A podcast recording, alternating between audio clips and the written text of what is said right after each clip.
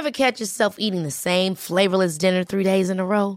Dreaming of something better? Well, HelloFresh is your guilt-free dream come true, baby. It's me, Kiki Palmer.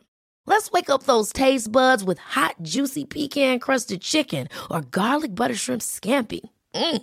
Hello Fresh. Stop dreaming of all the delicious possibilities and dig in at HelloFresh.com. Let's get this dinner party started. Hiring for your small business? If you're not looking for professionals on LinkedIn, you're looking in the wrong place. That's like looking for your car keys in a fish tank. LinkedIn helps you hire professionals you can't find anywhere else, even those who aren't actively searching for a new job but might be open to the perfect role. In a given month, over 70% of LinkedIn users don't even visit other leading job sites. So start looking in the right place. With LinkedIn, you can hire professionals like a professional. Post your free job on linkedin.com slash achieve today. Hey, it's Ryan Reynolds, and I'm here with Keith, co-star of my upcoming film, If, only in theaters May 17th. Do you want to tell people the big news? All right, I'll do it. Sign up now and you'll get unlimited for $15 a month and six months of Paramount Plus Essential Plan on us. Mintmobile.com slash switch. Upfront payment of $45 equivalent to $15 per month. Unlimited over 40 gigabytes per month. Face lower speeds. Videos at 480p. Active Mint customers by 531.24 get six months of Paramount Plus Essential Plan. Auto renews after six months. Offer ends May 31st, 2024. Separate Paramount Plus registration required. Terms and conditions apply if rated PG. Bonjour à tous et bienvenue dans ce nouvel épisode d'Anomia. Je m'appelle Valentin Tonti-Bernard et je vous retrouve aujourd'hui pour la rubrique des juristes en herbe. Les juristes en herbe, ce sont ce jeunes diplômés, des élèves avocats ou de jeunes collaborateurs qui vous parlent de leur parcours et de la volonté d'évolution de leur carrière. Aujourd'hui, j'ai la chance de recevoir Yoni Lasri. Yoni, c'est un avocat exceptionnel qui a créé son cabinet d'avocat après seulement 4 ans de bar. Aujourd'hui, son cabinet existe depuis moins d'un an et il revient déjà sur ses grands succès. Je ne vous en dis pas plus et je vous laisse découvrir ma conversation avec Yoni Lasri. Mais avant cela, je vais vous demander quelque chose. Je vais déjà vous remercier pour le nombre d'écoutes qui est extrêmement important sur tous nos podcasts et je vais vous demander, s'il vous plaît, d'aller pouvoir laisser 5 étoiles à ce podcast et éventuellement un petit commentaire. Vous pouvez toujours aller écouter nos podcasts et voir nos articles sur le site www.anomia.fr. Je vous souhaite une excellente écoute. Écoute, euh, bonjour Yoni Lasri. Bonjour. Je suis content que tu me reçoives dans ton cabinet Spray d'avocat. Avec plaisir. C'est vraiment sympa de ta part parce que je t'ai rencontré du coup en te contactant via LinkedIn Oui. et on a eu une petite conversation au téléphone et j'ai trouvé que tu étais un mec passionnant Merci beaucoup. et qui avait énormément de culot de se lancer si vite que ce que tu as fait. Donc avant d'en parler et avant de spoiler un petit peu les auditeurs, j'aimerais que tu puisses revenir un petit peu sur tes études, ce que tu as fait, les premières expériences que tu as pu avoir en cabinet. Euh, alors moi, c'était pas euh, une évidence pour moi d'être avocat au départ. Euh, C'est-à-dire que mes, tout mon lycée, j'étais un très bon élève, surtout dans les matières scientifiques. Et j'étais parti au départ dans ma tête pour faire une prépa, école de commerce, et pour partir là-dessus. Je m'étais même inscrit, j'avais été accepté, Henri IV, machin, etc. Pas mal. Mais par, par pression gentille familiale, on va dire, je devais faire médecine parce que j'avais beaucoup de personnes autour de moi dans ma famille, euh, proches et même éloignées, qui, euh, qui avaient fait médecine ou dentaire ou ce genre de sujet-là. Et euh, en gros, pour ma mère, si je faisais HEC, c'était un peu, euh, j'avais raté ma vie, tu vois. C'était euh, médecine et après, bon, allez, HEC si, si tout va bien, tu vois. D'accord. Donc il y, avait des petits- il, y avait, des- il y avait un peu de pression sur moi à ce moment-là. Donc bon, bah, je m'étais inscrit en médecine. J'avais refusé du coup la prépa. Et j'ai fait une première année de médecine où j'ai très très mal pris le fait de faire que du par cœur. Et j'ai redoublé, ce qui arrive assez souvent en médecine. Ouais, tout le temps quasiment. Euh, j'étais plutôt très bien classé, ça s'était très très bien passé au premier semestre. Et au deuxième semestre, j'étais tellement mal dans ma, dans ma vie que deux jours avant euh, les examens du deuxième semestre, euh, j'ai fait un calcul rénal, rien de très grave, mais ce qui Qui apparemment super douloureux. à la mort, vraiment la mort. On pouvait pas faire pire que ça. Et du coup, bah, le fait est que j'ai pas été, j'ai pas été médecin parce que j'ai raté les cours. et J'avais le droit de, de tripler parce que j'avais un, j'avais un certificat médical qui disait que j'avais le droit de le faire. Euh, j'ai pas voulu. j'ai pas voulu. Avec le classement de la première, du premier semestre et euh, les matières que j'avais, je pouvais faire euh, kiné. J'avais le classement qu'il fallait parce que j'avais de l'avance pour le Ouais. coup. Et ça m'a pas. C'est pas ce que je voulais faire dans la vie. Parce que si je devais faire quelque chose, je voulais faire psy, ce qui était le plus proche potentiellement de ce que je fais aujourd'hui. parce que j'ai- peur de la vue du sang, quoi, tu vois. Donc, un très bon médecin, tu vois, au départ. Euh, et donc du coup, bah, j'ai arrêté. Et quand il s'agit de faire autre chose, euh, j'ai hésité longtemps entre école d'ingénieur et, euh, et droit, Mais droit, ouais. qui me plaisait bien. J'avais majoré les matières de histoire, éco en médecine. Ah, médecine, voilà, pardon. tu vois. Et donc bah, je me suis dit que pourquoi pas, il y avait peut-être un peu un lien à, à suivre. Les écoles d'ingénieurs post-médecine, tu peux pas reprendre après des prépas, etc. Donc c'est pas forcément toujours les meilleures écoles. Donc je me suis dit, autant faire la meilleure école, faire du droit. Tu vois je suis parti en licence de droit, mais toujours avec une vision très scientifique de la chose. Donc en prenant les options, euh, je faisais un DCG en même temps que ma licence de droit. Euh, Ah ok, et tu, tu l'as fini ce DCG J'ai fini, le DCG, euh, j'ai fini le DCG, mais j'ai pas enchaîné sur le DSCG. D'accord. Parce qu'au départ, j'ai commencé par envisager de faire du fiscal. Euh, puis j'ai arrêté d'envisager de faire du fiscal quand j'ai commencé à, à- à- à- à vraiment pratiquer et voir un petit peu à quoi ça. Quand tu fais les matières pour de vrai, tu vois la compta et voilà. Je me suis dit que c'était pas forcément ce qui me plaisait. J'aimais bien l'analyse financière, mais pas trop la compta en elle-même. Euh, et donc après, je suis entré en master 1. Il y avait un parcours qui se lançait l'année où je suis entré en master 1, qui était droit, management, économie, finance à Paris 1 euh, que j'ai rejoint. Euh, et en même temps, j'ai fait la, pa- la passerelle pour, après, après mon Master 1 pour rentrer à l'ESCP Europe. Du coup, j'ai fait mon Master 1 en droit des affaires. Et en Master 2, du coup, il fallait que je gagne du temps parce que j'avais perdu deux années de médecine avant, tu vois. Et j'ai voulu entrer dans deux Master 2 à la fois. Euh, C'était à l'époque, je me disais, euh, si je fais euh, deux Master 2 et euh, voilà, c'est sûr que j'aurais le cabinet que je voulais et je voulais le cabinet genre Cleary, Sullivan ou, ou pas grand chose d'autre Mm. à l'époque, tu vois. Et du coup, je me dis, bon, je vais doubler un peu le. Je vais faire euh, euh, bretelle et ceinture, tu vois. Et euh, je me suis dit, je vais faire les deux la même année, comme ça je récupère mon année. C'est comme si j'avais pas fait médecine et j'oublie pas le mauvais souvenir, mais un petit peu, quoi, tu vois, parce que j'avais pas redoublé avant, voilà. Euh, ce que j'ai fait, du coup, j'ai fait ces deux masters 2 là. Euh, et après, j'ai passé mes et euh, alors, j'ai fait ces deux masters là. Et à la fin de master 1, j'ai passé aussi le CRFPA. Donc, j'ai Oh, passé mon cours d'avocat. J'entrais en master 2. Euh, et en même temps, euh, c'était mon PPI de faire ces deux masters 2 là. Et tu as eu le CRFPA du premier coup du coup Et j'ai eu le euh, CRFPA du premier coup en master 1, mais ça n'a pas été trop, Mais trop difficile. c'est quoi cette année de malade mental où tu décides de faire deux Master 2 et tu fais en même temps le CRFPA Et le DU. Parce que le DU était sur deux ans. Donc, euh, en gros, j'avais un DU, un master 2, un, un DU à la Sorbonne. Ouais. Un master 2 en banque finance, donc pas en droit, euh, à Descartes, et un master 2 qui était entre le SCP Europe et SO, Paris Sud, qui était en partenariat. Ok. Euh, et en même temps, du coup, le, contre- le concours d'avocat. Euh, concours d'avocat où, euh, bon, j'a- j'avoue, j'assume, j'ai choisi droit de la famille en matière, tu vois. Parce qu'à l'époque, c'était pas comme maintenant, tu vois, on, on devait choisir une matière fondamentale. Ouais. Et in fine, je me suis retrouvé, c'était de l'escroquerie, tu vois, c'était vraiment de dire, on m'avait dit que c'était facile, vas-y, voilà. Je me suis retrouvé à majorer le droit de la famille, en ayant, jamais- enfin, en ayant fait du droit de la famille en L1, quoi, Ouais. jamais après. Et après, bon, en ayant des super notes là-dessus, j'ai pu avoir les notes. Je, je crois que j'étais à 12 ans aux écrits. Et les, euros, et les euros, je suis, tombé, je suis tombé sur as-tu encore le droit de prendre des risques Et par contre, en ayant fait beaucoup de droits financiers avant, je leur ai fait une structure, je sais pas qui j'avais en face en fait, euh, je sais pas vraiment sais qui, jamais voilà. qui en face. ouais. Voilà, euh, où je leur ai parlé de compliance, de droits financiers, des risques euh, financiers, des, des BAL 3, etc. Tu vois, ça leur, ça leur a plu. C'était plus du technique que de d'élocution et, et tout ça, mais bon, ça leur a plu, donc ça, ça s'est déroulé assez facilement.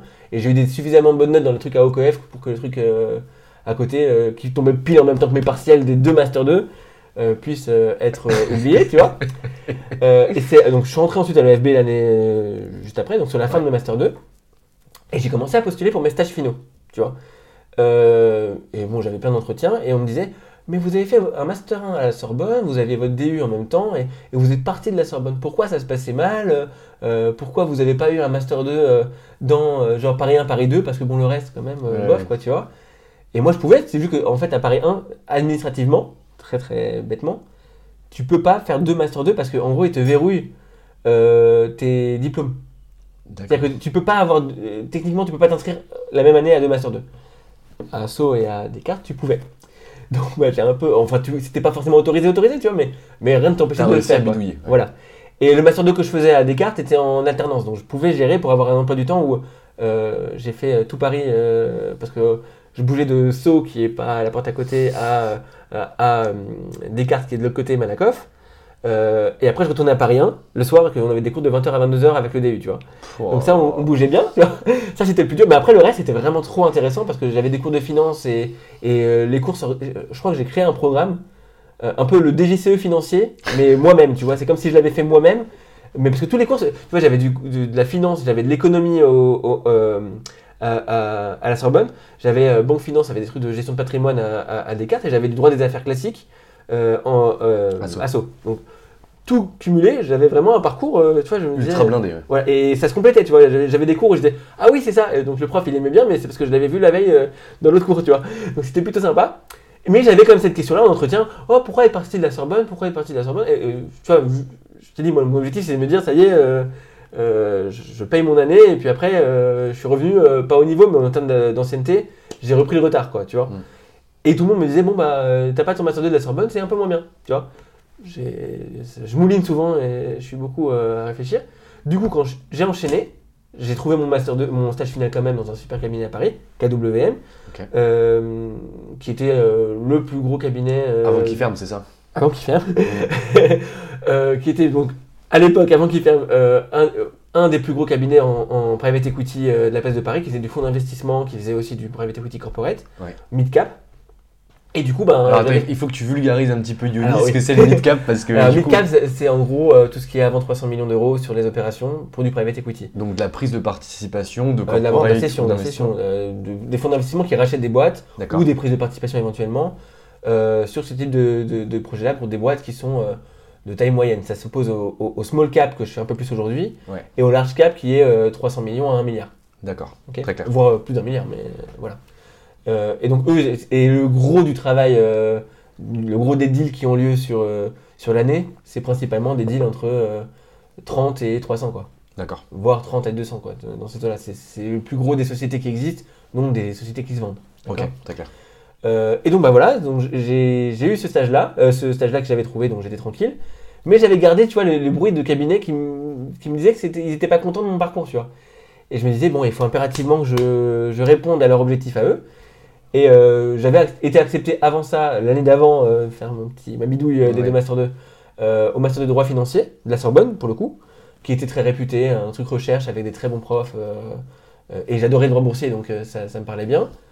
Euh, et du coup, bah, j'ai postulé à ce Master 2 là, en plus de tout, euh, mais qui était plus du coup en PPI, qui était en même temps que mon EFB. On m'avait dit que le FB c'était optionnel, on va dire.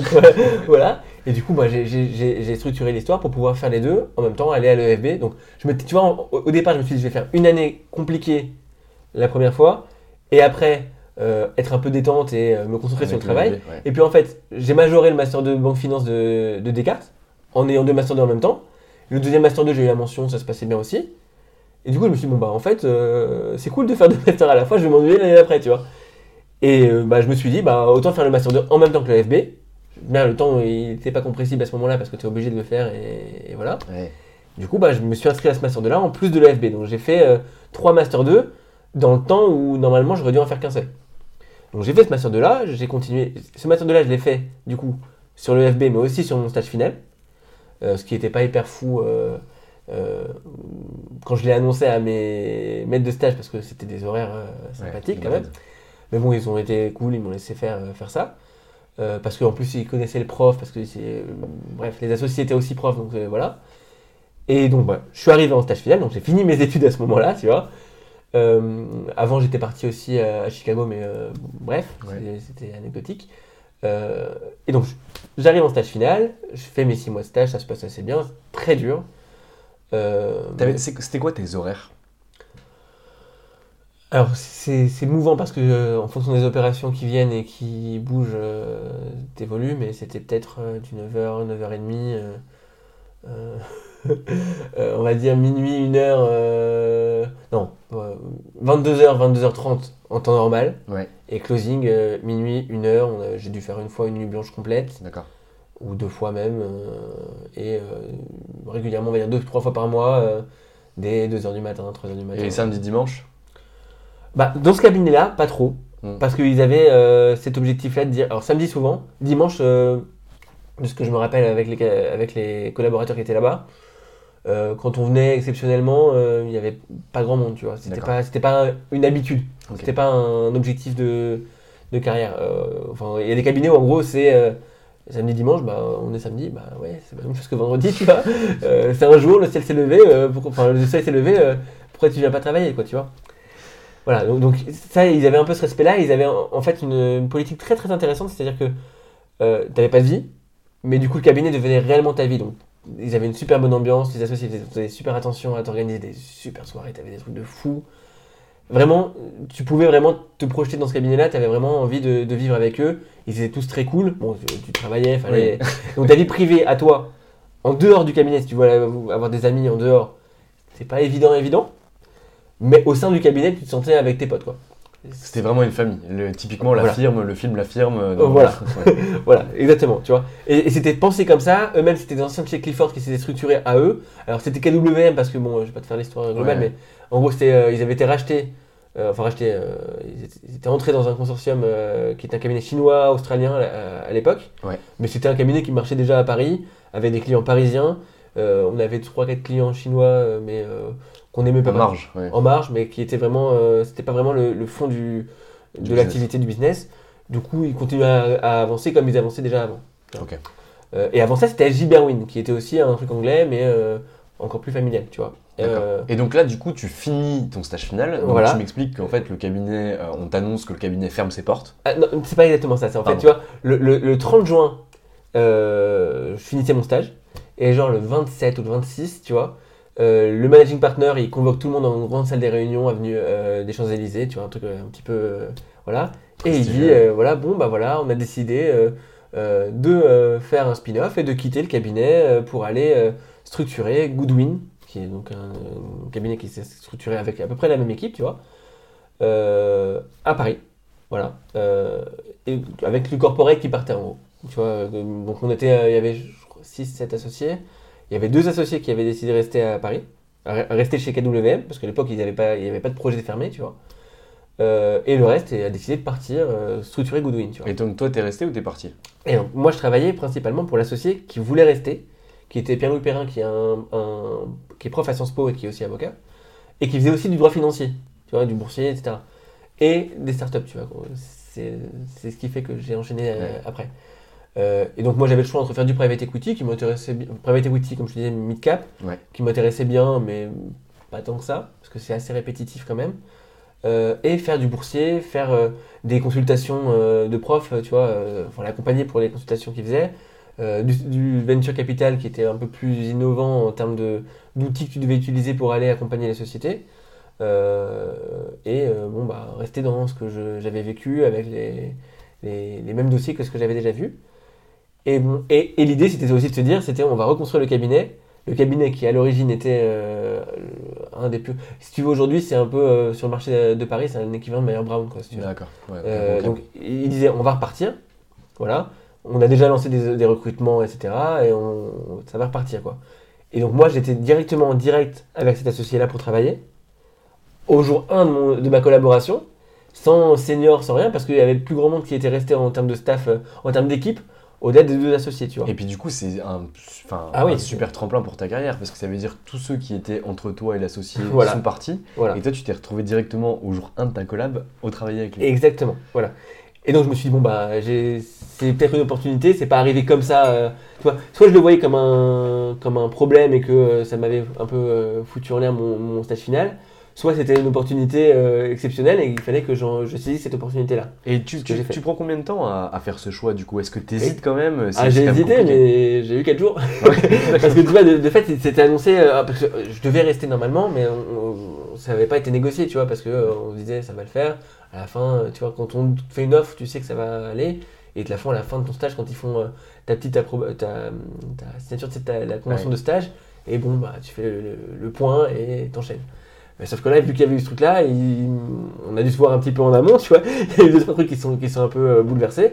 Et j'ai dû donner ma réponse euh, pour euh, deux jours après parce que de toute façon, euh, si c'était pas moi, il devait recruter pour le lundi, quoi, tu vois. Mm. Donc euh, c'était urgent parce qu'il y avait les clients, il y avait les clients euh, asiatiques qui restaient quand même, tu vois. Il y avait- beaucoup de travail qui allait arriver avec euh, 10 fois moins de, de- de staff, 10 fois moins d'équipe pour traiter les dossiers. Et j'étais en direct avec lui. Donc moi, je me suis dit, bon, bah, il y a un truc qui. C'est un peu l'aventure, je vais apprendre forcément avec lui, avec eux. Euh, et on va découvrir, on va reconstruire un cabinet.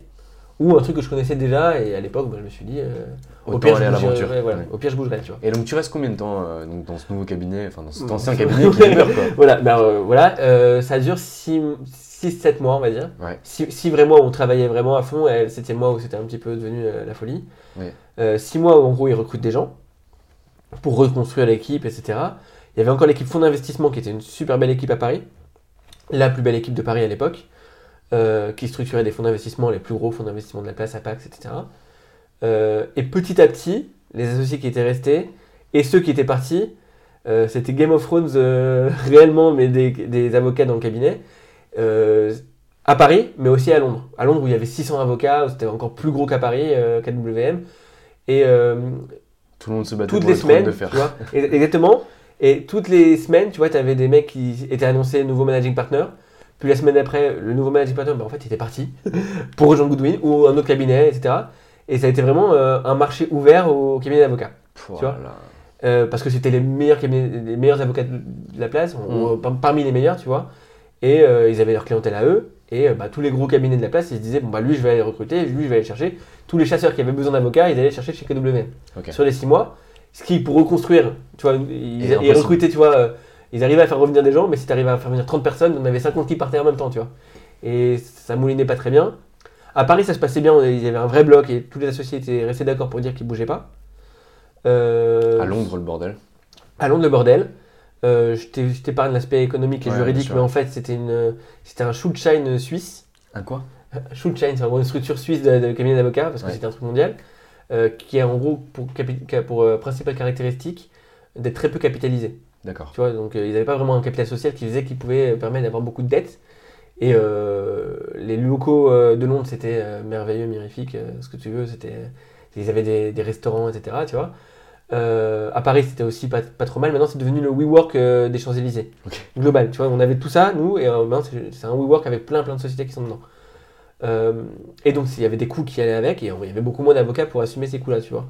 Euh, donc, petit à petit, ça a commencé à tourner un peu mal, tu vois. Euh, en décembre, ils étaient en train de décider est-ce qu'on recapitalise le truc ou est-ce qu'on arrête? Et deux, trois grandes stars du cabinet ont dit bon, bah nous, on va partir encore ailleurs que entre les deux, ces deux cabinets-là. Et ils ont décidé de, de- de jeter l'éponge et de partir et de se répartir dans tous les cabinets. Mon associé, enfin, l'associé avec qui je travaillais moi est parti chez Reed Smith, Donc Pierre-Louis Perrin. Pierre-Louis Perrin, avec un autre associé qui, qui l'avait rejoint chez White Case qui pendant le, le petit mercato dont je t'ai parlé. Euh, et on les a rejoints. Je suis resté là-bas deux ans, euh, deux ans et demi sans trop d'histoire. Donc chez White du coup. Euh, chez Smith. Chez Smith. Ouais, et c'est un ancien associé de White Ah oui, Smith qui, qui les a rejoints. Euh, toujours avec les mêmes clients, les mêmes dossiers, la même. Enfin, moi, j'avais pas vraiment changé de cabinet, tu vois, c'était à peu près la même opération. Sauf qu'il y avait beau, tu vois, euh, c'était un cabinet qui était beaucoup plus alimenté par le réseau. Ok. C'était un cabinet américain à Paris, mais euh, américain avant tout, tu vois. Euh, et donc on avait plein de clients sympathiques, euh, mais euh, start-up américaines, euh, qui sont plus des start-up, mais tu vois, des, des belles boîtes. Euh, ils faisaient, ils faisaient, euh, aux États-Unis euh, l'introduction en bourse de Snap, par exemple, ce genre de choses-là, Ouais. quoi, tu vois. Euh, Donc intellectuellement, ça doit quand même être super enrichissant cool. de pouvoir faire une IPO de Snap. Enfin, Ah oui, mais c'était aux États-Unis. euh, Toi, tu c'était- l'attendais pas. Bah, euh, en support. Support. C'est pas, la- tu vois, c'est pas la même chose que structurer et faire du support de, de, de- de bureaux étrangers. Il y a beaucoup de cabinets à Paris qui marchent comme ça aussi, tu vois, avec de très beaux dossiers, mais t'as pas forcément la partie la plus. euh, Comme, comme qui du coup? Comme cabinet? Tu peux dire de nom ou euh, euh, bah, tous les gros cabinets qui ont en gros leur headquarter aux États-Unis et, qui, et dont les associés dépendent surtout des, des dossiers américains plus que de leur propre clientèle ça, ça peut être par exemple Sullivan, Wilkie, etc. Ou ils structurent beaucoup plus Non, t'as des mélanges. Au. Sullivan, ils ont aussi des très beaux dossiers à Paris. Ils ont, ils ont un peu de ça, mais ils ont aussi des, des avocats qui sont les. Donc toi, si tu as un conseil à donner, par exemple, c'est plutôt aller dans un, dans un cabinet où il y a des dossiers et des clients qui sont français ou en tout cas qui sont issus du bureau français pour faire des choses qui sont beaucoup plus intéressantes qu'être un support d'un cabinet étranger, par exemple. Alors, pas exclusivement, D'accord. des dossiers intéressants, mais faut, faut pas que ce soit. euh, En fait, ça dépend de ton associé. Tu peux pas donner une, une règle euh, absolue pour ça, parce que si tu as un associé qui lui-même a développé avant d'arriver, qui lui-même a sa propre clientèle, son propre, euh, son propre trafic, on va dire, euh, il n'a pas besoin d'aller chercher des clients à l'étranger, ou s'il en a, c'est en plus. Tu vois Donc, tu peux faire du support de dossiers étrangers beaucoup plus gros. C'est toujours intéressant de faire un audit où es, toi, tu dois, coordonner, euh, toi, euh, tous les pays européens, plus l'Asie, et le ramener après aux Américains, tu vois. C'est formateur. Faut pas faire que ça, tu vois. Donc, euh, c'est pas inintéressant, mais euh, faut, faut voir euh, au cas par cas. Mais euh, dans- je pourrais pas te dire des noms de cabinets parce que Ouais. tu as des avocats, dans- des associés dans un même cabinet qui te font un traitement différent euh, en fonction du- de l'associé avec qui tu travailles. Donc, Ouais, euh, très clair. euh, Et donc, du coup, tu restes deux ans et demi dans ce cabinet-là. Voilà. Et ensuite, qu'est-ce que tu fais? Et je euh, j'avais du personnel. Alors, euh, c'est un peu. dans- pendant cette période-là, euh, c'était la période où il y a eu. euh, une- alors, je t'ai- je épargné des aspects importants qu'il faut que je te réintroduise, sinon plus personne ne comprend. Euh, en Master 1, tu vois, je t'ai dit que j'avais fait des stages. Ouais. En Master 1, je- j'étais déjà obnubilé par le droit boursier parce que c'était un truc, c'est un truc que les gens ne comprenaient pas, mais moi c'est ma passion depuis le début. non, parce que le, le corporate, tu vois, c'est un truc, euh, quand tu fais du private equity, tu rédiges plein de docs, des, des gros gros pavés, et honnêtement, tu peux demander à qui tu veux, personne ne les lit. C'est-à-dire qu'en gros, tu as un pacte qui fait euh, 200 pages, tu as une doc avec des PV, des PV, des PV, où tout le monde s'en fout, ton, ton, ton client te fait normalement confiance, donc il relit peut-être un petit peu, tu vois, quand même, mais bon, ça l'intéresse pas forcément. Il va te demander combien il paye, euh, les éléments importants, tu vois. Mais après, euh, comment c'est fait, comment c'est rédigé, comment c'est structuré, tu vois, il n'y a, pas, euh, tu vois, que tu l'aies fait merveilleusement bien, merveilleusement, soit vraiment très très beau, ou que tu aies fait un truc un peu bateau, en termes de structuration, tout le monde s'en fout. Le droit boursier, tout le monde y a accès. Tout le juridique, tout le corporate, c'est extrêmement stratégique si tu fais des OPA, si tu fais ce dossier-là. C'est euh, le corporate mis à la disposition de la stratégie. Et c'est euh, comment tu fais pour organiser ton AG suffisamment tard pour ne pas que l'autre il puisse organiser euh, pour réagir et donc euh, voilà pour mettre en place dans les contrats des poison pills, etc. Bon bref, il y a plein de choses intéressantes au niveau juridique, Il mais faut que tu expliques le Poison Pills. en gros, en en simplifiant, tu as plein de moyens quand tu fais de la lutte anti-OPA Ouais. de faire en sorte de, entre guillemets, pourrir la société de l'intérieur. C'est-à-dire que tu as une boîte qui va très bien, qui est très belle, qui est un peu mal valorisée souvent, ou euh, qui est bien valorisée, euh, et qui du coup est sujette à OPA. C'est-à-dire qu'en gros, il y a un mec plus riche que toi, Ouais. euh, une autre société, ou carrément une personne, mais souvent c'est des autres sociétés, qui se disent je vais regarder le capital de cette société-là, la valeur de la société est supérieure à sa capitalisation boursière. D'accord? Mm. Du coup, j'ai déjà 30%, et dès lors qu'il va passer un certain seuil, il va devoir déclencher une OPA et donc offrir à tout le monde l'acquisition. Donc, ça, c'est 30%, c'est ça? 30%. Euh, ça dépend de si tu es une société euh, Euro- euh, Euronext, Ouais, euh, enfin ça dépend de la, la catégorie où tu es. Mm. Mais bon, oui. Euh, ce qui fait que tu déclenches. Mais alors, ce déclenchement, il, il- tient à toi l'évaluation que tu fais de la valeur de la boîte. Du coup, quand tu as une OPA hostile qui intervient, la société, si elle n'a pas envie de se faire acheter, peut faire en sorte de réduire la valeur de sa boîte. Ou en tout cas de rendre la boîte inintéressante pour l'acheteur. Quand tu fais ça, tu as eu Ubisoft qui a fait ça, tu as eu euh, Gameloft qui a fait ça. Bah en fait, tu fais quoi? Tu, Si tu as des managers clés, si tu as des, euh, des designers, des mecs un petit peu sympas euh, qui, qui font la valeur de ta boîte, tu vois. Si un mec qui fait les jeux vidéo, euh, qui a euh, vraiment l'inventivité et c'est lui qui invente les jeux vidéo, bah il te dit que si jamais tu rachètes la boîte, bah lui il part. Bah il te reste quoi? Il te reste. et tous les développeurs partent avec lui parce que tout le monde l'aime et que c'est lui qui dirige les équipes. Il reste plus grand chose C'est derrière. comme un Steve Jobs, par exemple, qui, qui partirait d'Apple en cas de prise de participation. En gros, Ouais, voilà, si tu veux. Donc, euh, on organise les contrats de travail, les contrats euh, fournisseurs, etc. pour faire en sorte que si jamais il y a rachat, bah, de fait, la boîte se vide. Ça, c'est un exemple parmi plein d'autres trucs, mais euh, je vais pas faire un cours de droit boursier là.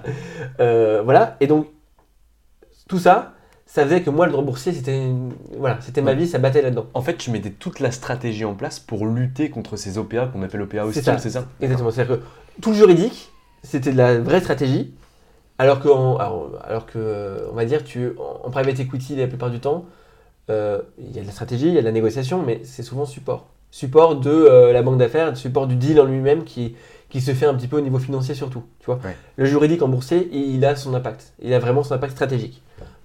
Je t'épargne cette partie-là. Ce qui a fait que j'avais déjà cet amour-là, moi, du droit boursier, depuis mes études. Et euh, par ailleurs, j'étais geek parce que tous mes copains qui avaient arrêté médecine étaient tous partis en école d'ingénieur ou avaient continué médecine, mais euh, il y en a certains qui ont arrêté après la troisième année. Enfin, bref, euh, ils ont des parcours bizarres, mes copains. Ce qui a fait que, tu vois, déjà là, en L3, j'avais des copains qui étaient à fond dans le bitcoin. Ouais. Ça revient à quoi en 2013, tu vois J'étais déjà dans ce domaine-là, mais moi j'étais le petit juriste sympathique qui regardait ces mecs-là développer ces, ces trucs-là. Euh, à l'époque, je sais plus à combien ça se négociait, mais c'était pas. C'était une bouchée de 9 pain par rapport à ce que ça vaut aujourd'hui. Exactement. Et je regardais déjà ces sujets-là. Donc moi, quand après j'ai commencé à devoir faire des, des mémoires, bah, je me suis dit, bah tiens, si je faisais un mémoire sur le Bitcoin. Et euh, quand tu fais un mémoire sur le bitcoin, bah, la première chose que tu fais, c'est t'achètes du bitcoin. tu vois, et bon, après, t'en achètes parce que t'es un étudiant fauché, t'en achètes 2-3 pour rigoler, parce que ouais, bon, ça va pas marcher, tu vois. Et, et, et bon, tu l'achètes, on t'a dit l'acheter pour que tu vois comment ça fonctionne. Tu t'achètes pas, euh, maman vend la maison, on va acheter du bitcoin. Sinon, je serais pas devant toi aujourd'hui, ou alors, euh, voilà, tu vois. Et donc, j'avais déjà fait ça à l'époque. Euh, et j'avais demandé à l'époque euh, à Thomas France et Eric Larchevêque, qui maintenant est un peu plus connu parce qu'il passe à la télévision, Mm. euh, un stage pour aller à la maison du Bitcoin, qui est devenue ensuite, enfin, c'est pas devenu Ledger, mais la maison du, du Bitcoin est devenue ensuite la Coin House. Je sais pas si ça te parle.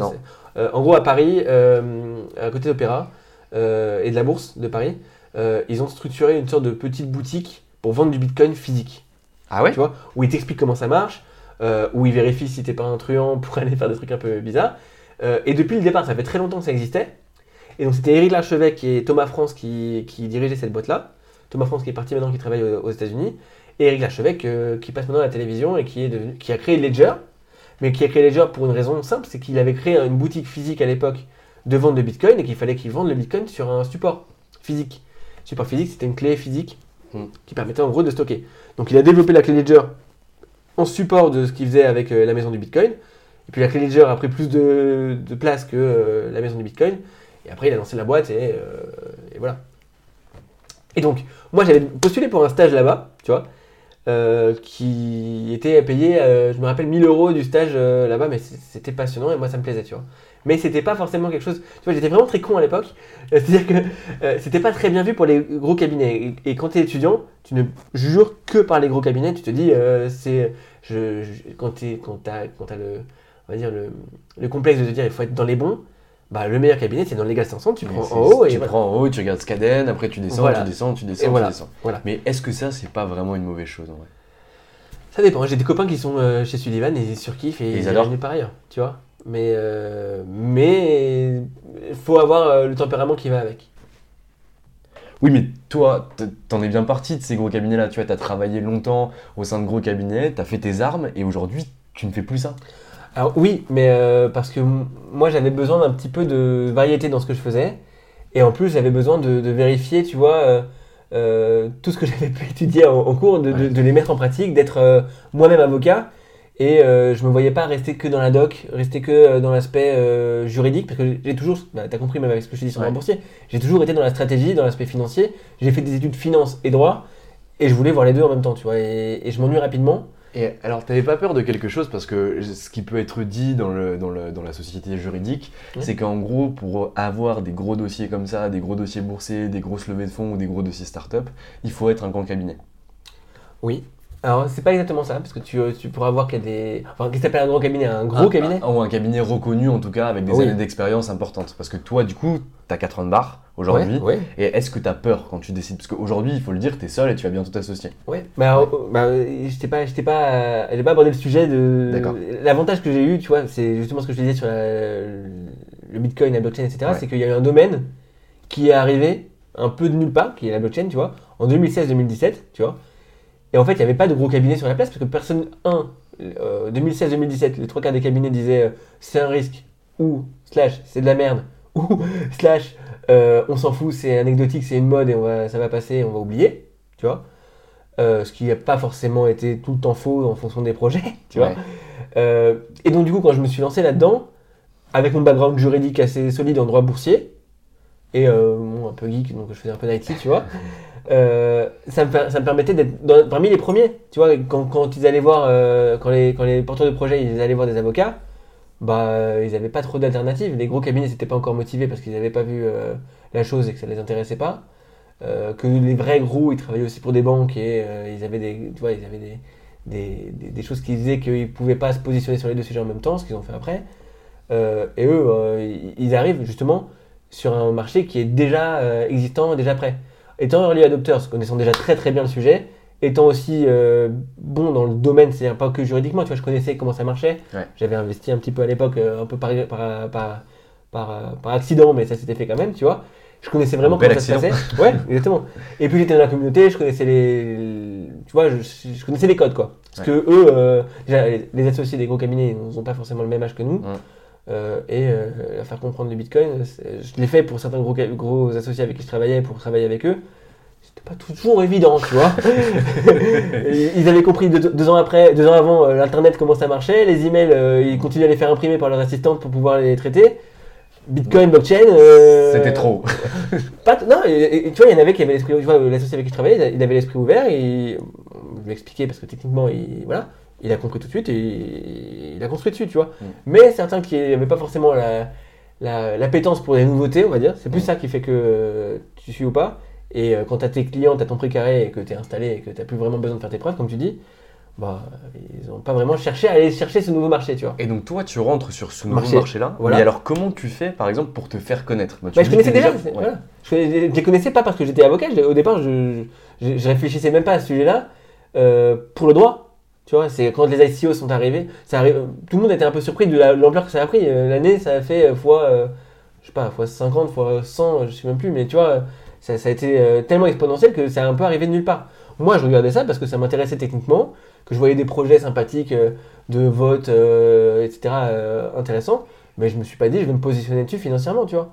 Et quand je faisais des levées de fonds euh, pour les startups et que je me rendais compte qu'après, euh, en décembre euh, 2016, euh, toute l'année 2017, bah, en fait, les fonds d'investissement, ils avaient un problème parce que ils avaient en concurrence directe les ICO. Donc les mecs, ils disaient, bon, je veux, ou je lève des fonds avec eux et je leur donne du capital, ou je fais une ICO et en fait, bah, je leur donne rien. Alors, Alors, explique un petit peu ce que c'est l'ICO.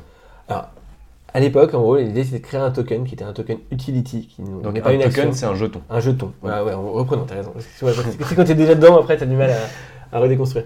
Euh, un token, c'est un jeton, c'est juste un petit bout de code. Les gens ils fantasment dessus, mais il n'y a rien de spécial. C'est juste un support non physique, mais qui en gros permet de matérialiser quelque chose, un titre, un ticket. Ça peut être n'importe quoi en fait. Tu mets ce que ça tu peut veux être de la dedans. précommande, Voilà. ça peut être des droits particuliers. Voilà. La ça seule peut chose qu'il y a, c'est que si, je te le donne à toi, Ouais. je te l'envoie, le, le, on va dire le, le- le réseau qui est derrière Mm. fait que on sait qu'il est à toi et c'est très difficile de faire en sorte que je te le reprenne. Qui c'est qu'il est à moi, par exemple Toutes les personnes qui consultent la blockchain en question. D'accord. D'accord? Donc c'est comme un registre de mouvement de titres si ça parle à, à Ouais, tes bien sûr. auditeurs, ouais. mais décentralisé. Donc ça peut être un mouvement de titres si c'est des titres, mais ça peut être un mouvement de ce que tu veux. Ok. Tu vois, je peux te, tu vois, il y a des- il y, a des projets euh, de euh, tickets euh, pour entrer au cinéma. Tu peux faire pareil, mais avec un, un token que bitcoin. tu as. Tu vois, bon, c'est pas forcément très intéressant parce que il y a des coûts avec le mining, etc., qui font que euh, tu fais pas ça pour n'importe quoi. Euh, mais c'est faisable. Tu vois, c'est techniquement c'est la même chose. Donc tu mets en dessous de ça ce que tu veux Ok. au départ, donc quand ils ont découvert le, le joujou, tu vois, euh, c'était avec Ethereum, etc.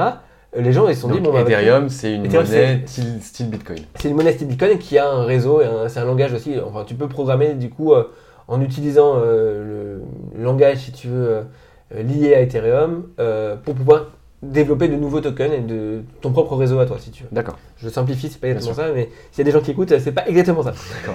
Euh, voilà. Et donc, ce que tu peux faire avec ça, ça te permet de, de- d'émettre des tokens, donc émettre des, des petits bouts, et les gens, ils les détiennent. D'accord? Ça, ça, c'est- ça, c'est euh, voilà la règle du jeu, c'est juste ça. Et les gens étant un peu greedy, étant un peu euh, dans la nature humaine, ils ont commencé à lancer des projets en disant Je vous émets des tokens, je suis la société X, j'ai ce projet-là, voilà mon business plan, en gros.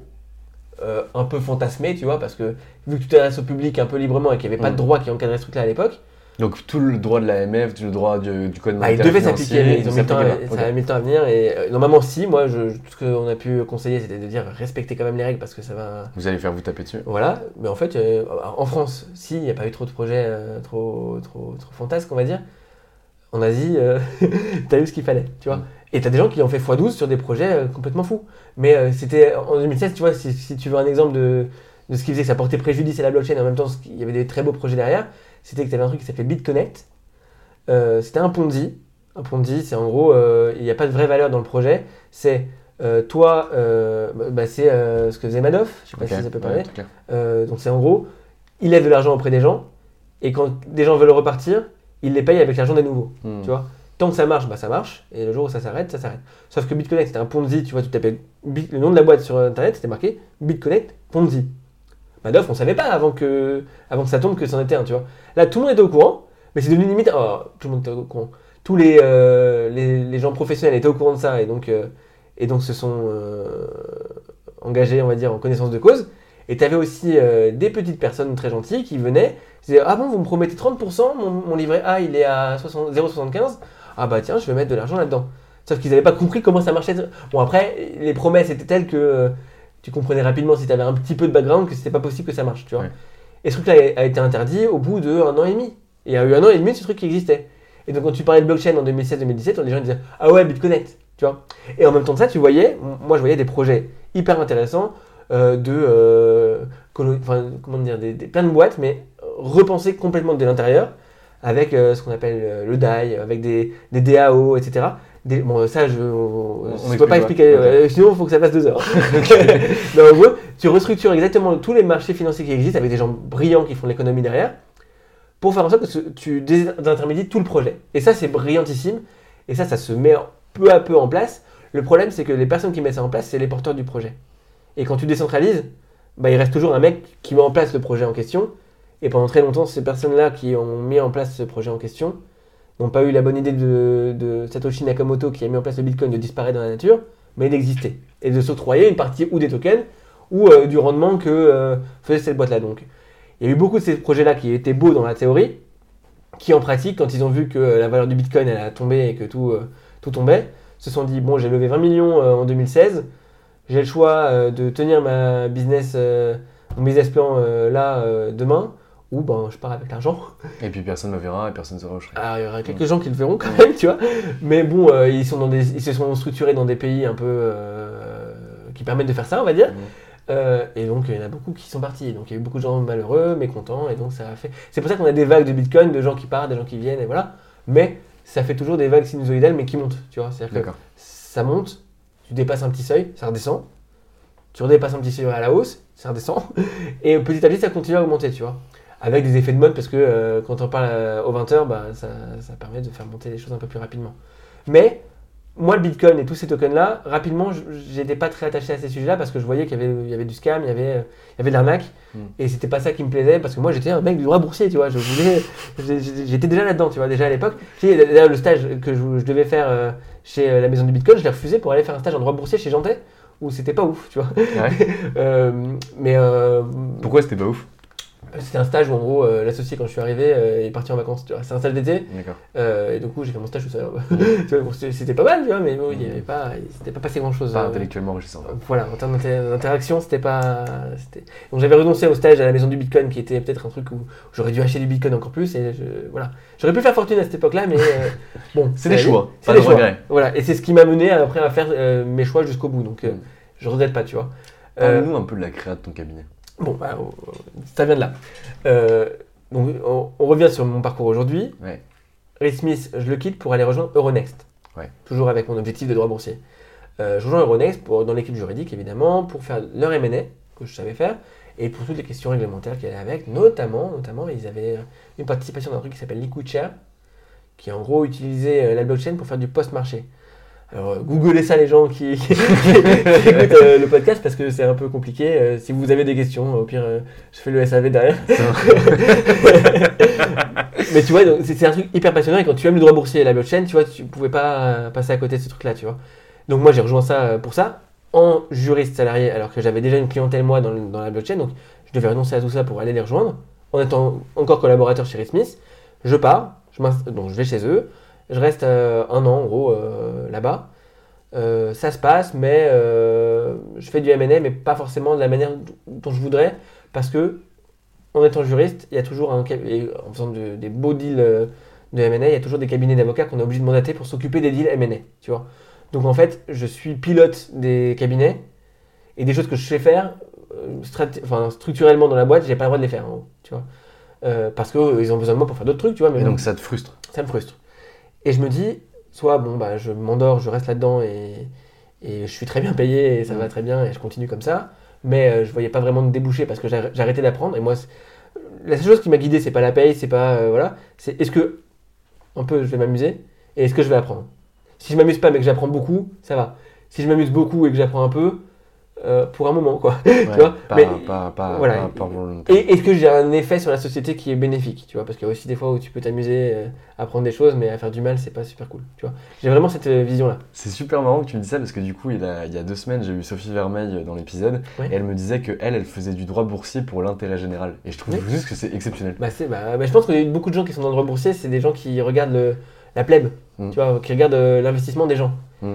Et alors, elle aussi, en plus avec ses engagements, c'est euh, aller défendre euh, les personnes qui s'y connaissent pas forcément euh, face aux gens qui maîtrisent les noms, qui maîtrisent le droit pour, euh, et qui peuvent utiliser ces outils-là pour corrompre les, les noms pour Les paraître- sites du droit boursier, quoi.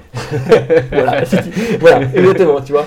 Alors oui, il n'y a, pas que ça, mais il faut un peu des, des Jedi, quoi. Mm. Voilà, t'as compris. Et donc ouais, voilà, donc c'est un domaine où c'est assez obscur pour les gens. Souvent, tu dis droit boursier, les gens, euh, tu vois, même euh, je passe avec un chauffeur Uber, je dis, euh, je fais du boursier. Il dit, ah oui, c'est le trader là, vous faites ça. Mm. Je fais, non, non, je suis avocat là-dedans. Ah ouais, bon, euh, ouais, des fois je dépose des gens au Palais Brognard. Ah non, mais c'est plus au Palais Brognard. il y a, y a- y a que des images de. Ouais. de euh, moi, de j'ai fait du droit des AF par exemple, j'ai eu un petit peu de droit boursier, mais ça reste extrêmement basique. Genre, je connais les effets de seuil, euh, je sais quand Ouais. tu dois le déclencher une OPA, euh, je, je- je connais les mécanismes de l'IPO, je connais un petit peu le LBO, etc. Et tu vois, LBO, Ouais. tu sors du boursier. Donc en vrai, j'ai très très peu de base dans ce domaine-là, alors que j'ai fait du droit des AF, tu vois. Mais parce que les- le nombre d'opérations, parce que déjà le droit des AF, euh, à part euh, à Paris, le boursier, ça n'existe pas Ouais, en. France. Euh, et que c'est quoi C'est 25 euh, OPA par an, c'est 25, euh, 30 OP- OPA maximum par an. Euh, ça augmente un petit peu, mais bon, pas tant que ça. Et les IPO, c'est en chute libre, Hmm. tu vois. Sauf quand tu as la Française des jeux qui tombe, tu vois. Donc Hmm. les montants augmentent, mais le nombre d'opérations, c'est pas fou. Donc tu as quelques cabinets spécialisés là-dedans, et point. Donc ils Ouais. vont pas aller dans toute la France faire des formations de droit financier, boursier, en tous les cas, financier, ça couvre plein d'autres choses, mais boursier, pour euh, les 30 deals qui vont avoir lieu, qui sont trustés par les 4-5 cabinets de Paris qui font ça. Et, euh, et voilà, tu vas avoir appris ça et tu n'auras pas appris à gérer euh, du corporate classique. Mm. Et du coup, bah, Qui sera beaucoup plus utile pour. voilà, il y aura beaucoup plus d'opérations et, et voilà, donc il y a aussi un- un- un- une logique qui va avec ça. Mais le problème, c'est que euh, tu peux pas faire évoluer les mentalités comme ça. Tu vois, moi, j'ai eu cette vision de faire du venture, donc les plus petites boîtes qui doivent grandir et qui sont intéressantes, et du boursier, les plus grosses boîtes qui sont déjà en place. Et donc il y a quand même un gap entre les deux, quoi. Et c'est le plus gros gap que tu puisses avoir, euh, plus ou moins, tu vois. Mm. Et c'est ce qui fait que j'en suis arrivé à là où j'en suis aujourd'hui, tu vois. Et donc, euh, pour te parler du cabinet, c'est je devais partir après de Renex parce que j'aurais pas progressé, tu vois. J'adorais ce que je faisais, certains, des- certains des éléments que je, de- que je faisais là-bas, mais j'avais pas le rôle qu'il fallait pour le faire, tu vois. Je voyais des choses intéressantes, je conseillais des mecs, euh, euh, l'équipe de management d'Euronext directement, sur des sujets techniques euh, de la crypto, etc., de la blockchain, pour savoir quoi développer au niveau marché financier, qui était, tu vois, c'est c'est très difficile quand tu as un truc tellement de niche que tu veux faire toi, et que tu arrives à tirer une balle qui arrive pile poil là où il faut, tu vois. Et j'y étais, tu vois. Mais j'avais toujours mon statut de juriste, même si, tu vois, tu as, fait de la finance, etc., ça compte pas. Et j'étais dans ma brique de, euh, toi, euh, ton poste, il est développé comme ça, du coup, tu dois faire ça, et si te reste du temps à la fin de tout ce que tu as fait, eh ben, tu as le droit d'aller faire ça. Et tu vois, Ultra chercher processé, hein. ultra processé. Et en même temps, tu vois, les, les managers clés de la boîte venaient me voir pour me poser des questions crypto, euh, enfin crypto, blockchain plus généralement, euh, pour aller ensuite travailler sur ce dossier. Et moi, j'ai dit, bah ouais, allez, on y va. Mais en fait, euh, tu vois, c'était mal vu de côté juridique. Donc, je devais rester dans mon, dans mon précaré. En même temps, c'est une boîte très régulée, qui a des, des centaines d'années d'existence et qui doit euh, pouvoir normer tout pour pouvoir être sûr que ça se passe pas mal. Hum, Tu peux ouais, pas clairement. aller euh, faire n'importe quoi. C'est pas une start-up. Enfin, une start-up, tu peux. Tout le monde fait à peu près tout. Quoi. Tu vois, j'ai des boîtes où euh, le PDG, il est aussi le RH, et il est aussi. tu vois, Mm. c'est pas possible partout. Voilà. Et donc, ayant vécu ça, je savais ce que je voulais, mais je savais que je voulais pas ce rôle-là autour de la table, tu vois. Et du coup, bah, j'ai créé mon cabinet. Alors, Alors attends, attends, mais Voilà. attends. Parce que derrière Euronext, tu as plusieurs possibilités. Oui. Pas celle uniquement de créer ton cap, Absolument. tu peux aussi rejoindre un cap déjà existant Oui. que tu avais fait au préalable. bah, alors, Pourquoi tu le fais pas? Bah, bah ouais, tu vois, c'est encore une petite coïncidence, mais tu vois, je devais rejoindre un cabinet. Alors, je suis parti de chez Ronex, j'ai posé ma, ma DM, voilà, je devais partir. Euh, et j'avais du coup postulé, enfin, alors, je savais pas exactement ce que je voulais faire, mais je savais que je voulais partir. Et euh, j'avais déjà un petit peu parlé avec euh, les chasseurs de tête, etc., qui me disaient attention, si tu restes trop longtemps en entreprise, alors ça c'est débile, je, je- je le dis aux gens qui t'écouteront, Ouais. je trouve ça stupide. Si tu restes trop longtemps en entreprise, euh, directement tu es blacklisté parce que certains cabinets considèrent qu'en gros, euh, et ce qui est pas vrai parce que tu travailles au moins autant, euh, différemment mais autant, ils considèrent qu'en gros t'es parti à la retraite quoi. Ça je parle surtout pour les, cabi- les, les collaborateurs en corporate où le temps et les heures ça compte. Quand tu pars en entreprise, les gens pensent que tu y vas pour te reposer, pour, pour fixer ta vie de famille et pour t'installer. Et du coup, c'est très mal vu pour les gens qui te recrutent pour te dire, bah allez, euh, on va y aller, quoi, tu vois. Donc, il m'avait dit si tu veux rester, tu peux rester, mais euh, reste pas trop longtemps en entreprise. Et ce qui est pas vrai du tout. Bah, il y a des cabinets qui le considèrent. C'est pas vrai en, en pratique, mais il y a des Mhm. cabinets qui, euh, qui alors, qui- t'as le statut qu'il faut, t'as as un CV bien meilleur que leurs collaborateurs de base, mais qui regardent le, le parcours et qui disent ah mais il est en entreprise, je suis pas sûr que ça va, ça va matcher parce que pour ces raisons-là, tu vois. Mhm. Bon, et pas tous heureusement, mais il y en a certains qui disent ça, tu vois, et dans des beaux cabinets euh, de la place de Paris. Euh, et donc moi je devais rejoindre un cabinet euh, de niche, en, alors, je vais pas te dire forcément le nom, Ouais. euh, en droit boursier, très beau, toujours avec la même idée, tu vois, je, je suis assez monomaniaque dans mon sujet. On m'a fait, fait une offre qui me correspondait bien au niveau financier, tout allait bien. Et en même temps, tu vois, j'avais des clients que j'avais dû abandonner avant, Qui toquer à la porte. Qui, que je leur disais je vais repartir parce que voilà, et qui disaient ah bah ça tombe bien parce que nous pendant le temps où tu étais en entreprise, bah la boîte nous l'a laissée, elle valait 3 millions, maintenant elle vaut 20, tu vois. et ça, ils s'étaient développés, et c'était hyper intéressant ce qu'ils faisaient, et j'adorais ce qu'ils faisaient, et c'était pas compatible avec des horaires de cabinet euh, euh, de, cette- de- de ce volume-là, de cette taille-là, et euh, c'était pas possible pour moi de, de gérer les deux. En termes d'honoraires, je voyais que je pouvais les accompagner, et ces gens-là, ils, ils voulaient pas de moi pour du droit et de la doc juridique, ils voulaient moi pour ce droit-là et La juridique-là, strat. la strate qui allait avec. Hmm. Ce que les gros cabinets, les, les associés des gros cabinets font. Tu Mais toi, t'aurais pas pu l'être parce que t'étais trop junior par Voilà. rapport à. ouais. Bah, sauf à être dans des cabinets où, tu vois, il y a- il y, a des cabinets où tu peux euh, faire ta propre strate, mais bon, euh, c'est rare euh, à Paris et surtout dans les domaines dont je te parle, tu vois. Et puis surtout avec 4 ans de barre. Surtout avec 4 ans de barre. Mais bon, après les 4 ans de barre, souvent quand je suis arrivé de quelque part, tu arrives à le faire comprendre Tu, que. tu l'oublies, il oublie. Bah, bah, c'est pas qu'il l'oublie, c'est que. Euh, je t'ai dit, euh, euh, c'est pas moi qui, qui, était euh, plus avancé. Et c'est aussi un truc à faire comprendre au cabinet qu'il faut faire confiance aux collaborateurs. C'est que moi, je te dis, quand j'ai commencé, j'ai commencé directement au contact des associés. Ouais. Et il n'y avait pas d'intermédiaire. Et donc j'étais au closing, j'étais aux négociations, j'étais là-dedans. Les... Donc, Bah, par le, par- finalement, par le fait Voilà. du hasard ou par un effet de chance, mais tu sais, mais toutes les startups, on leur- créé tous tes trucs. voilà, toutes les startups, on leur dit fake it until you make it. Mm. Bah moi, j'ai pas le mérite de dire j'ai voulu fake it, and- voilà, mais on m'a dit, vas-y, fais-le parce que à la position qui fait que tu dois le faire. Hmm. Ce que j'ai fait, parce que euh, j'avais pas d'autre choix que, que de le faire, tu vois. Et donc, in fine, tu prends les automatismes et puis tu, tu fais une fois, tu dis bah ouais, j'ai réussi, euh, je pensais pas, mais c'est- alors c'est un hasard, peut-être bon là j'ai réussi, mais bon la prochaine fois on va éviter parce que voilà, tu le refais. Puis tu dis, bah oui, bon, euh, voilà, ça ça a encore marché C'est curieux. sang-froid. voilà, j'ai eu de la chance, tu vois. Et, et 3, 4, 5 fois. Après, il y a des recrutements qui arrivent et tu t'occupes de la personne qui est en dessous. Tu as des stagiaires, tu. Donc tu commences à développer le management. Voilà. Et ça marche. Tu vois. Et le problème, c'est que les cabinets sont tellement structurés. Mais il y a des raisons pour ça. C'est pas. euh, il faut qu'ils vivent. Il faut que ça soit organisé. Il faut que euh, le taux horaire de la personne qui fasse la mission corresponde à son salaire pour que ce soit rentable. Tu vois. Pour que ce soit facturé, parce que c'est au taux horaire qu'ils facturent eux euh, dans les gros cabinets. Donc il y a une logique saine, presque. Enfin, même saine, sans le presque. euh, euh, de structurer les choses pour que ça fonctionne dans leur logique, dans la logique qui est mise en place dans ces cabinets-là. Ce que je reproche moi personnellement à ces structures-là, du coup, c'est que de fait, les personnes ne s'émancipent pas en corporate, encore une fois, parce que ceux qui font du contentieux, ils s'éclatent, euh, pour ceux qui font des contentieux qui, qui leur plaisent, et même dans les domaines euh, conseils, mais euh, pas le corporate euh, Pur jus. pur jus, euh, ça se passe très bien euh, logiquement, tu vois. Ouais, après, moi j'ai vu des copains par exemple qui sont en marché de cap où ça se passe pas de cette façon-là, où ils sont aussi euh, donc, sous cette hiérarchie-là, Ouais. et c'est très difficile à s'émanciper. Voilà. Mais c'est vrai. Et ça dépend des cabinets. Parce que tu vois, du coup, il y a des cabinets. euh, bon, je, je pourrais te dire le nom, mais Ouais. voilà. Hors micro.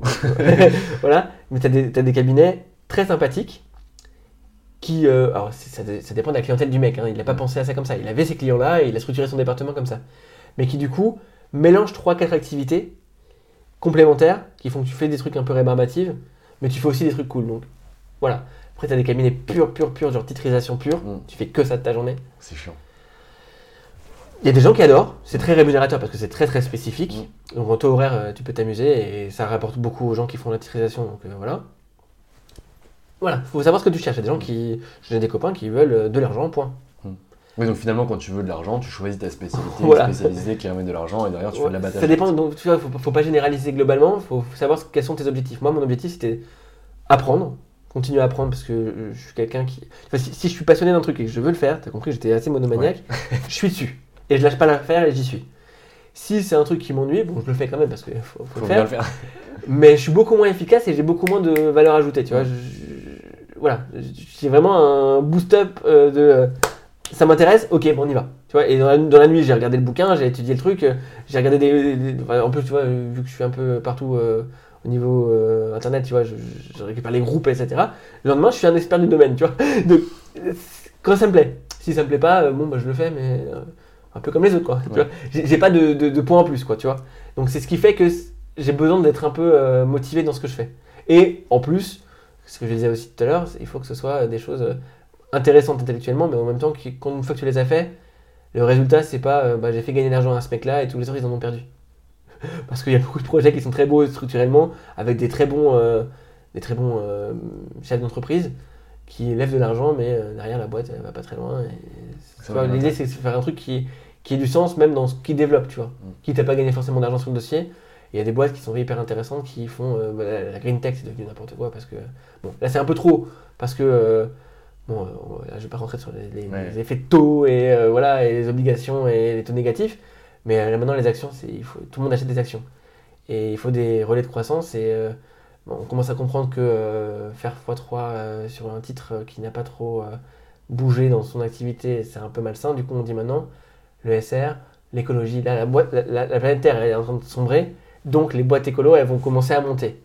Et donc du coup toutes les boîtes écolo elles sont en train d'être valorisées et elles sont en train de se lancer Survalo. ils ont besoin de cet argent-là, Mm. mais on fait pas tri des projets, tu vois. C'est-à-dire que tout est survalorisé, parce que c'est la bourse qui est comme ça. C'est le compartiment qui est survalorisé. Donc euh, toi, t'as pas bougé, tu es toujours euh, la même boîte, mais tous tes voisins, eux, ils se bougent. Tu en as de nouveaux qui se lancent sur ton domaine. Toi, t'as rien changé, tu es toujours au même niveau. Tu vas faire x3.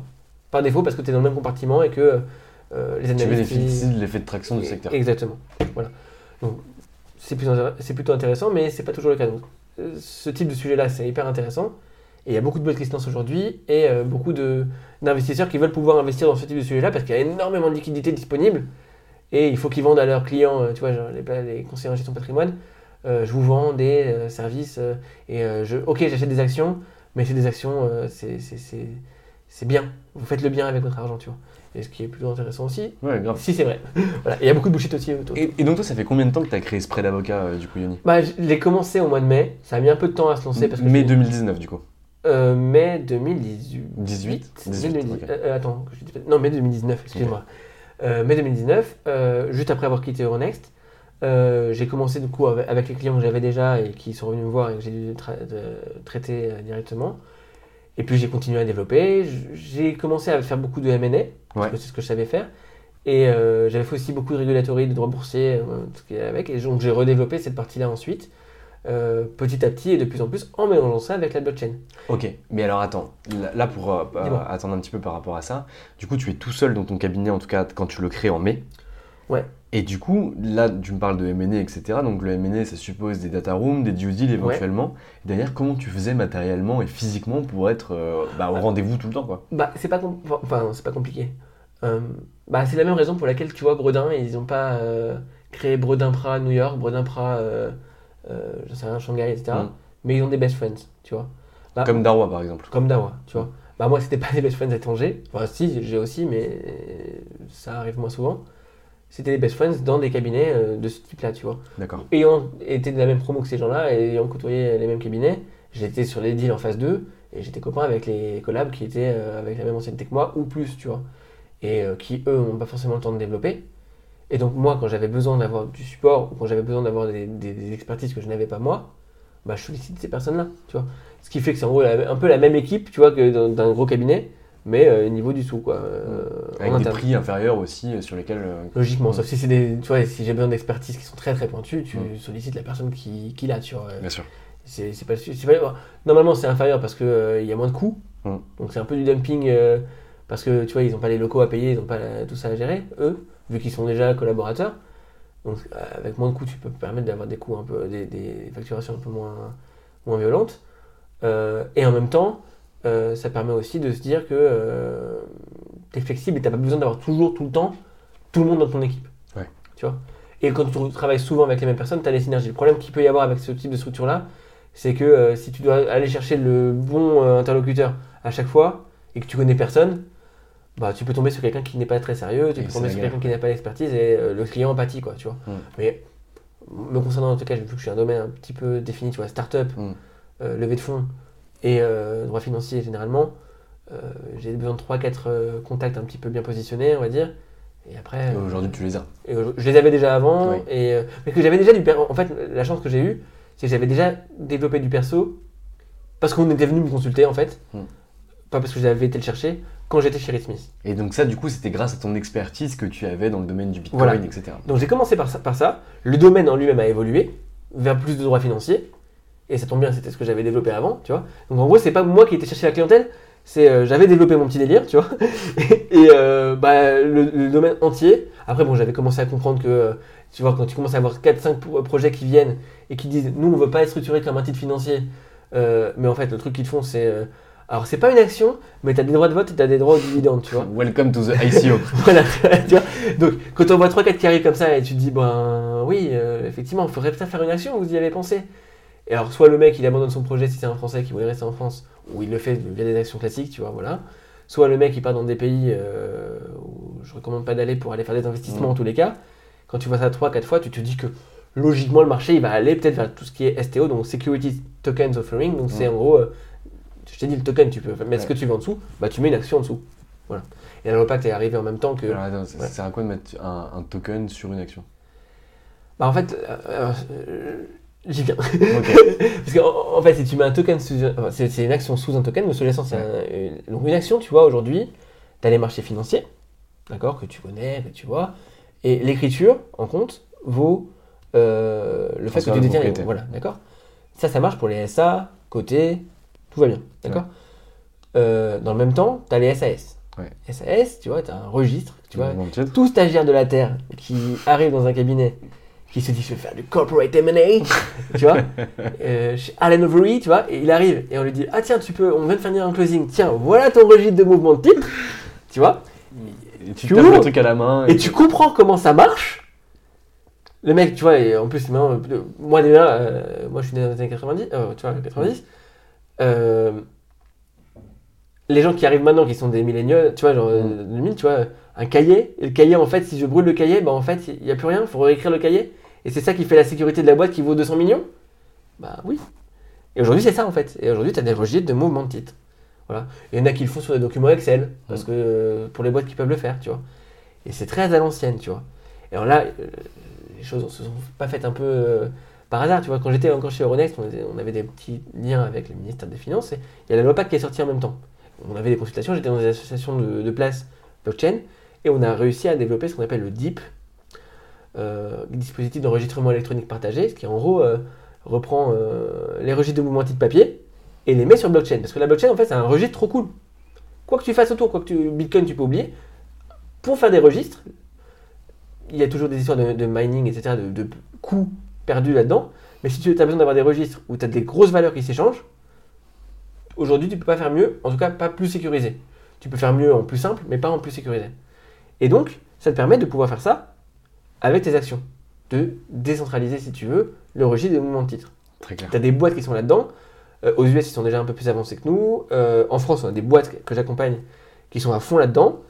Et il y a le post-marché qui se développe. Tu vois, donc le post-marché, c'est aujourd'hui, euh, quand tu fais un trade sur. Bon, je, je vais très simplifier parce qu'il faut des mois et des mois pour comprendre. Euh, tu fais un trade sur Euronext, ça se fait automatiquement. Tu peux faire du HFT, du High Frequency Trading. Ça veut dire que tu achètes mon action, euh, en quelques nanosecondes, tu l'as récupérée. Tu D'accord. comprends? Normalement, dans ta tête. Mais en vrai, ce qui se passe, c'est le trade a lieu et le règlement livraison, donc le fait que tu la récupères réellement, ça prend 48 heures. Tu vois? Et il y a des boîtes qui valent des milliards qui sont payées pour faire la compta de ce truc-là. C'est-à-dire, ah bah, ce trade-là, il a eu lieu. En chambre de compensation, c'est ça? Alors, chambre de compensation, et après, tu as le vrai règlement livraison. Genre Clearstream. Genre Clearstream, voilà, t'as donc t'as Clearstream qui est pour la compensation, et après, tu as Euroclear. Ok, très clair. Euh, donc, tu vois, tu vois l'idée, et ça, ça coûte énormément d'argent, ça prend beaucoup de temps, parce qu'aujourd'hui, on ne sait pas faire autrement. Tu vois, ça, c'est côté la bourse qui existe aujourd'hui.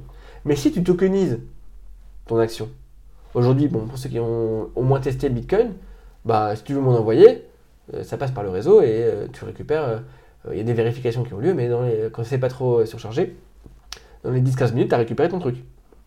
c'est vérifié, c'est pas corruptible, t'es tranquille.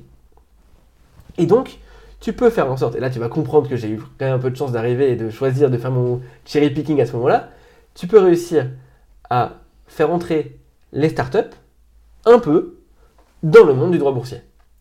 Donc les boîtes qui sont en train de grandir, tu peux leur faire vivre un petit peu euh, euh, l'avantage du crowd, alors qui a eu lieu avec le crowdfunding que j'ai accompagné, enfin que je vois, j'ai des boîtes de crowdfunding aussi qui travaillent avec moi, Euh, et ça, ça recoupe un petit peu ce que j'aime moi, c'est-à-dire que voir de l'humain, accompagner des gens qui ont besoin de stratégie, qui les découvrent, qui ont leur domaine d'expertise à eux, mais euh, le MNS c'est pas leur passion, et ils s'en Ouais. foutent un peu, tu vois. C'est c'est en même temps à ça que servent les avocats, tu vois. Mm. Et en même temps qui ont besoin d'aller adresser des sujets qui sont des sujets qui parlent à tout le monde, soit parce que tu adresses un besoin, soit parce que tu es, une cause d'utilité publique et que tu as besoin de lever vite de l'argent pour développer ton, sujet, parce que tu es chercheur au CNRS et que tu as trouvé un truc trop bien qu'il faut développer très vite. Tu vois Et que tu as des fonds d'investissement qui veulent bien investir, mais ça prend du temps, etc. Et que tu pas forcément envie de, euh, de ça. Tu vois Euh, et donc, ça, ça permet de mélanger les deux sujets ensemble. Et parce qu'on peut pas faire n'importe quoi, parce que si tu fais n'importe quoi toi, avec des boîtes sérieuses, bah, il y a des gens qui peuvent faire la même chose avec des boîtes pas sérieuses et qui bénéficient, ce que je te disais, de- d'effets seuil et de tout le monde monte dans le compartiment. Voilà, donc il faut des règles du jeu. Et les règles du jeu aujourd'hui, en France en tous les cas, c'est les règles du droit boursier dur. Les règles du droit boursier qui existaient depuis toujours pour les très grosses boîtes qui devaient faire des documents de référence, ça leur coûte très cher. On travaille aujourd'hui, ça prend du temps, mais c'est normal, à essayer d'avoir une sorte de droit boursier light pour les boîtes qui montent, pour les boîtes qui se montent mais qui veulent s'adresser au public. Tu vois Donc ce serait pas du vrai droit boursier, ce serait du droit, en gros, du crowdfunding nouvelle génération, mais avec des vraies actions derrière. Très Donc clair. soit c'est des actions, soit c'est des obligations, enfin, bref, tout ce qu'on faisait déjà, mais pour des petites boîtes. Des BSA, des BSAR, des Océanes, etc. Exactement. Tu pourras avoir tout ce que tu veux derrière les tokens. Voilà. Le tout en pouvant automatiser plein de choses parce que tu peux faire des smart contracts Ouais. qui te permettent de gérer plein de Et, choses. et alors finalement, en fait, ça veut dire que tu créerais un marché boursier alternatif grâce euh, à, ces, à ces tokens et à ces ICO du coup? Pas vraiment un marché boursier alternatif, ce serait un peu différent du marché boursier comme tu le connais. Ouais. Parce que tu n'as pas le droit aujourd'hui euh, de faire un vrai marché boursier euh, avec euh, les ordres et, euh, Bien et sûr. les- Mais de toute façon, de fait, c'est pas les mêmes besoins. Euh, dans une journée, des gens qui vont vouloir acheter LVMH, tu en as des centaines de milliers dans tous les pays du monde. Des gens qui vont vouloir. Tu vois, si demain tu montes ta boîte, euh, Mm. ce que tu vas faire, Mm. euh, si tu as envie de te dire, bon, bah, j'ai un sujet et ça parle à tes auditeurs, j'aimerais lever de l'argent auprès de mes auditeurs. Ok, le, le podcast est très connu et ça va se développer, mais on va pas parler de centaines de milliards de personnes Non, qui vont investir, tu vois. Non. Donc, quand tu montes une boîte, c'est un peu moins de personnes, logiquement. C'est pas les mêmes besoins et c'est plus ta communauté que tu vas aller solliciter pour aller, pour aller faire ta première levée de fonds. Et après, ces gens-là, euh, ils peuvent se désintéresser de toi, ils peuvent arrêter de croire à ton projet. Et ça, ce que je viens de te dire avant, c'est adressé déjà aujourd'hui par le crowdfunding, tu vois. Si euh, les Kickstarter, etc., ça existe déjà, tu vois. Et Ulule, etc. Et- mais- mais... eux, du coup, ils bénéficient quand même de dérogations du CMF pour euh, pouvoir euh, passer sous les obligations du droit boursier. Ou en tout cas avoir des petites pas la même, oui, mais c'est pas la même chose. C'est- pas vraiment des dérogations, c'est que tu structures pas ça de la même manière. Tu as un Bien site internet spécifique où il faut dire les choses euh, avant, il faut que les projets soient vérifiés avant. Tu as 8 millions de maximum aujourd'hui euh, de, de levée de fonds. C'est un peu encadré, tu vois. Avec Euh, des tickets maxi à 100 000 Voilà, balles. voilà. Tout, tout ça, c'est encadré. Pourquoi? Parce qu'il faut, quand tu t'adresses au public, faire en sorte que euh, le public qui n'y connaît pas grand-chose ne soit pas trompé et, et s'assurer qu'au moins le truc soit un peu euh, encadré pour les, pour les protéger. On a, on a une société en France qui est très protectrice des gens. Et c'est bien, et il faut que ça continue comme ça. Quand tu vois les projets qui ont lieu et, et euh, les gens qui, euh, à l'AMF... C'est le terrain neuf, quoi, aux États-Unis. Ouais, euh, voilà. C'est ça.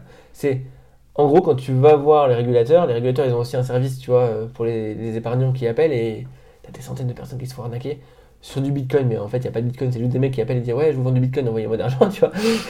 c'est pas vraiment une arnaque au bitcoin, c'est une arnaque où le mec il te parle de bitcoin, mais voilà. Euh, et donc il faut faire attention, il faut pas faire n'importe quoi. Donc euh, il faut de l'innovation, mais euh, c'est facile quand t'es côté avocat de dire ouais mais moi je ferais ça, moi je ferais ça, moi je ferais ça. Oui, Il y tu vois, j'ai quelques idées, tu vois. Mais après, eux, ils ont plein de choses à prendre en compte. Ils ont le droit européen qui leur impose plein de choses. Le droit boursier, c'est du droit européen avant tout. Donc même s'ils veulent être très innovants, ils ont déjà fait de l'innovation, mais tu peux pas faire n'importe quoi sur les titres financiers aujourd'hui. Tous les pays européens n'ont pas la même euh, appréciation de l'innovation, ils n'ont pas les mêmes intérêts, ils ont pas les... tu vois, c'est pas du tout la même chose. Donc ils font ce qu'ils peuvent avec ce qu'ils ont. Même vois. des considérations politiques en plus de juridiques et économiques. Exactement. Et donc, ils ont quand même ouvert un peu des champs. Ils sont en train d'étudier pour ouvrir encore un petit peu plus ces champs-là pour euh, l'orientation des titres financiers. Parce que là, aujourd'hui, la loi Pacte, c'est que pour les actifs numériques, non titres financiers. Et euh, entre nous, depuis que la loi Pacte est sortie, la seule chose qui existe, c'est les titres financiers. euh, Les, pardon, c'est les, titres, les actifs numériques, titres financiers. Donc, euh, on s'est un peu loupé. Quoi. Il y a une ICO 2 qu'on accompagne quand même, tu vois, mais, mais euh, c'est un peu anecdotique, tu vois.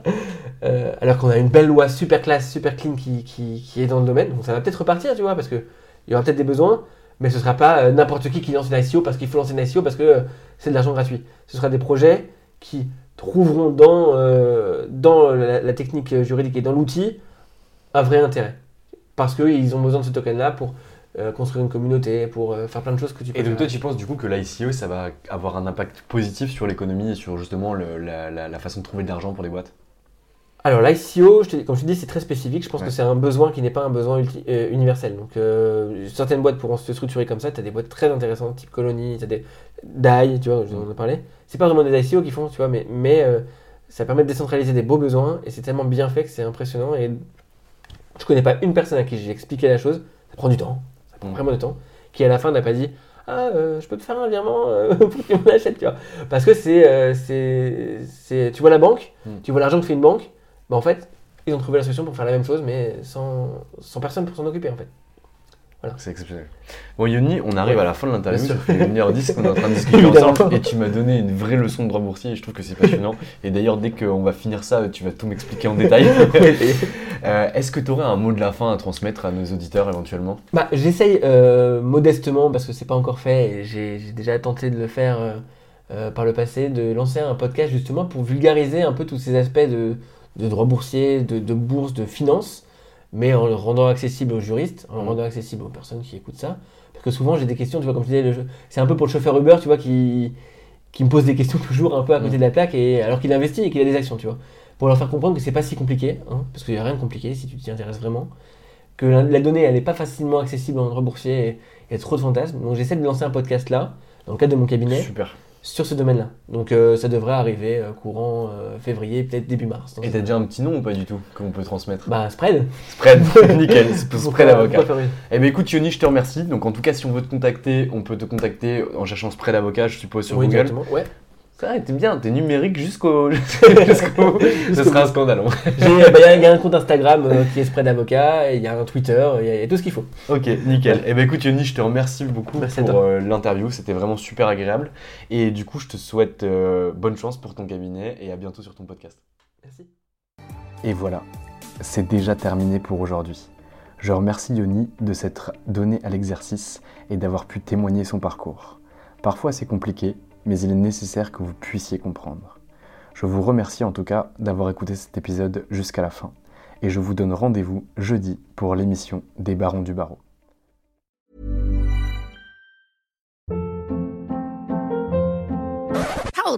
What was that? Boring. No flavor. That was as bad as those leftovers you ate all week. Kiki Palmer here, and it's time to say hello to something fresh and guilt-free. Hello Fresh. Jazz up dinner with pecan-crusted chicken or garlic butter shrimp scampi. Now that's music to my mouth. Hello Fresh. Let's get this dinner party started. Discover all the delicious possibilities at hellofresh.com.